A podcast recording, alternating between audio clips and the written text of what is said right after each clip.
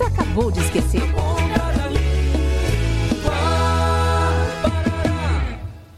Amandinha, pegou os óculos de sol? Peguei, vó. Pegou o chapéu? Sim, vó.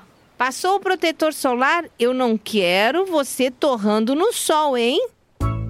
Existe diferença entre dizer torrando no sol ou ao sol? Torrando no sol traz a ideia de inserção, estar dentro de algo. Ou seja, a situação sugere que a voz aura estaria dentro do sol, o que é improvável. A colocação torrando ao sol traz sentido de estar sob efeito dos raios solares. Portanto, a frase deveria ser dita assim: Eu não quero você torrando ao sol.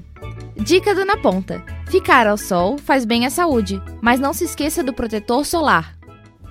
Ai, ai, Amandinha, passa essa loção aqui na vó. Mas com cuidado, tá? Ai, Amandinha, ardeu! Parece que alguém esqueceu de passar o protetor. Tá um pimentão só, né, voz Aura? Ah, é. Na Ponta da Língua. Iniciativa do curso de Publicidade e Propaganda da Univale. Produção, Programa de Extensão Cardume Criativo. Realização Escola de Artes, Comunicação e Hospitalidade. Apoio Rádio Educativa Univale FM.